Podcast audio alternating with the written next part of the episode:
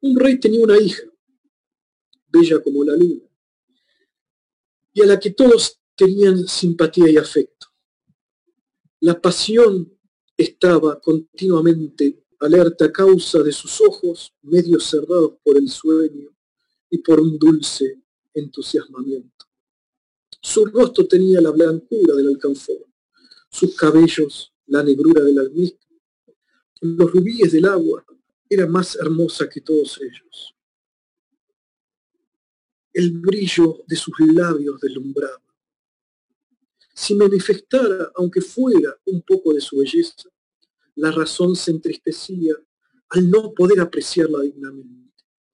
Si el azúcar hubiera llegado a conocer el sabor de sus labios, habría coagulado de la vergüenza. Por efecto del destino, un derviche que pasaba posó su vista sobre la princesa,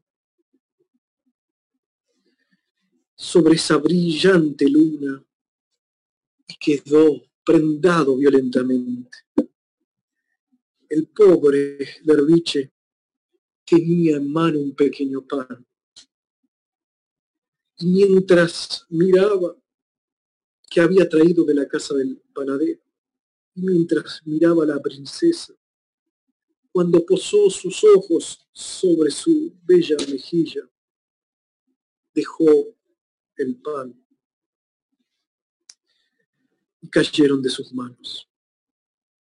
La joven pasó ante él como una llama de fuego y se alejó sonriendo. No tuvo reposo ni de día ni de noche, pero guardó silencio. Se contentó con llorar y arder. Cuando se acordaba de la sonrisa de la princesa, derramaba lágrimas, como una nube que reparte una lluvia abundante. Ese amor frenético duró siete años, durante los cuales él durmió con los perros de la calle de su amada los guardias de la princesa se dieron cuenta de tal cosa. Y como eran de una naturaleza malvada, planearon y de común acuerdo decidieron cortarle la cabeza del derviche como se arranca la cabeza de una vela. Sin embargo, la princesa llamó a ese pobre faquir y en secreto le dijo, ¿hay alguna posibilidad de amor entre una princesa como yo y un pobre derviche como tú? Debes saber que mis guardias atentarán contra tu vida.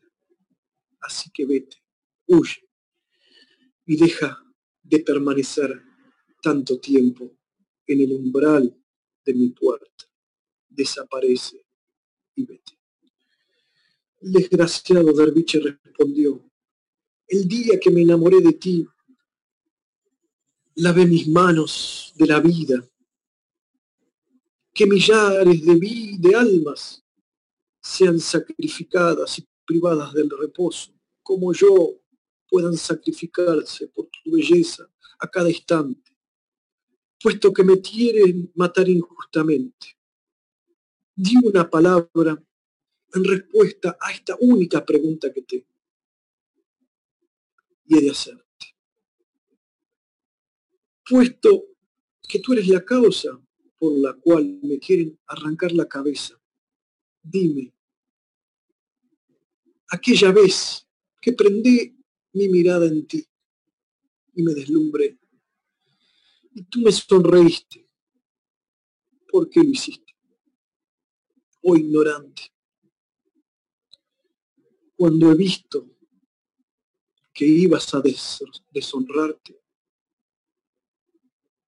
sonreí por lástima, no por amor, no porque me causaras regocijo. Así habló ella y se retiró como el humo y dejó desolado al derviche.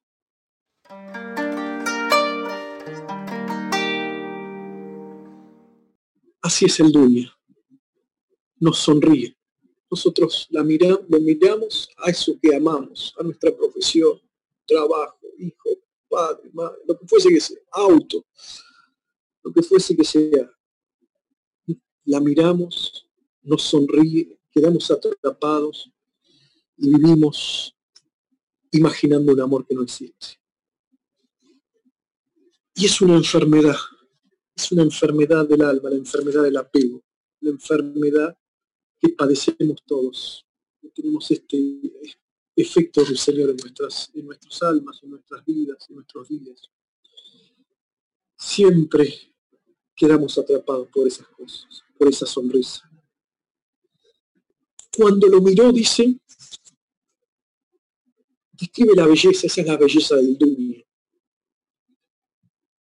los cabellos, los ojos, las, eh, las mejillas, los labios, son todas cuestiones que deslumbran, son todos los simbolismos del camino. Son todos aspectos del mundo, del del, no del mundo, sino de la mundanalidad, de estos apegos que nos, que nos atraen. Uno quiere ser esto, quiere ser aquello, quiero esto, estamos en el quiero, en los deseos pensamos que es nuestro, lo tengo, lo palpo, lo quiero, ya, soy esto, quiero tenerlo, quiero ser esto, aquello. Y quedamos así en, en, esta, en este constante devenir del día a día. Una rosa, vamos a buscar a la otra, y así, así, hasta que el tiempo de Roseneo se apaga. Cuando lo miró, dice Hazreti eh, Faridinatar, el panadero le había dado un pan y se le cayó de las manos. Una hermosa alusión. El pan es el simbolismo de la vida. El trigo, ese, muchos dicen que era, que es eso, como dice en el Suratul Fat, el creyente es como una espiga, que la ves crecer fuerte, robusta.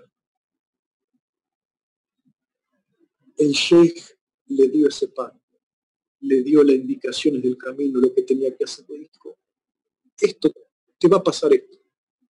No tengas duda, no es porque conozca el futuro, lo pasa a todos. El que se queda en el valle del, Duñe, en el valle del amor, de la mundanalidad, pierde ese pan. Perdes tu dicker, perdes tu salat, perdes tu oración, perdes todo. Perdes todo. Y lo dejó caer perdió su vida, perdió su todo. Pasó siete años, siete años, tirado con los perros. Si uno hace bien el llegar a su look, si uno se empeña, son siete años lo que tenemos que pasar para lograr esa purificación. Y eso no se logra eh, leyendo, no se logra estando un día, desapareciendo 20, 20, 10, 7 años. Se logra con un trabajo constante. Y lo más difícil que hay es enfrentarse a uno mismo. Lo más difícil es, mirarse al espejo del interior del corazón y verse. Y luchar con esas cosas que tenemos todos, que suponemos que tiene el otro. El rencor, la envidia, la arrogancia, la ira, el amor al estatus, el amor a la fama, el amor a ser considerado, el amor a todo eso, esa máscara que tenemos. Verlo y trabajarlo requiere mucho esfuerzo, mucha observación, mucha vigilancia, mucho sufrimiento. Requiere de estar cerca del hud de la mobilia para que nos diga y nos, nos lleve nos de vuelta a la bandada. Cuando nos sonríe el dunia, perdemos todo. El hijo le dio un consejo. Te vas a morir, te van a matar por todas estas cuestiones. Te van a liquidar.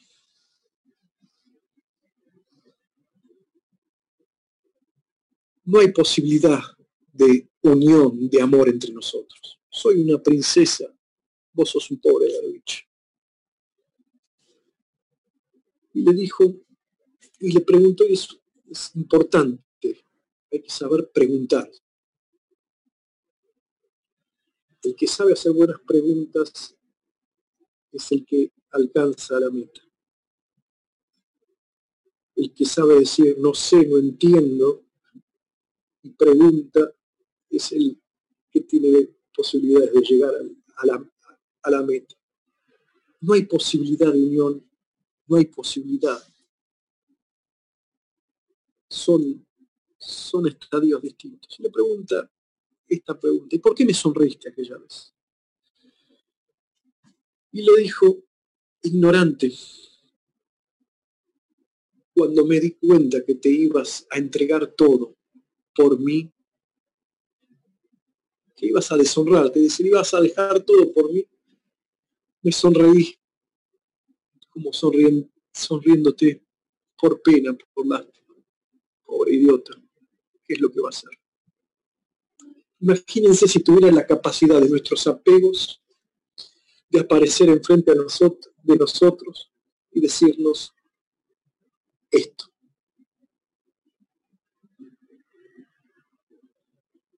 Me sonreí porque ibas a deshonrarte por lástima, no porque me causaras ningún tipo de regocijo. Termina el cuento diciendo, y ella habló y se retiró como el humo.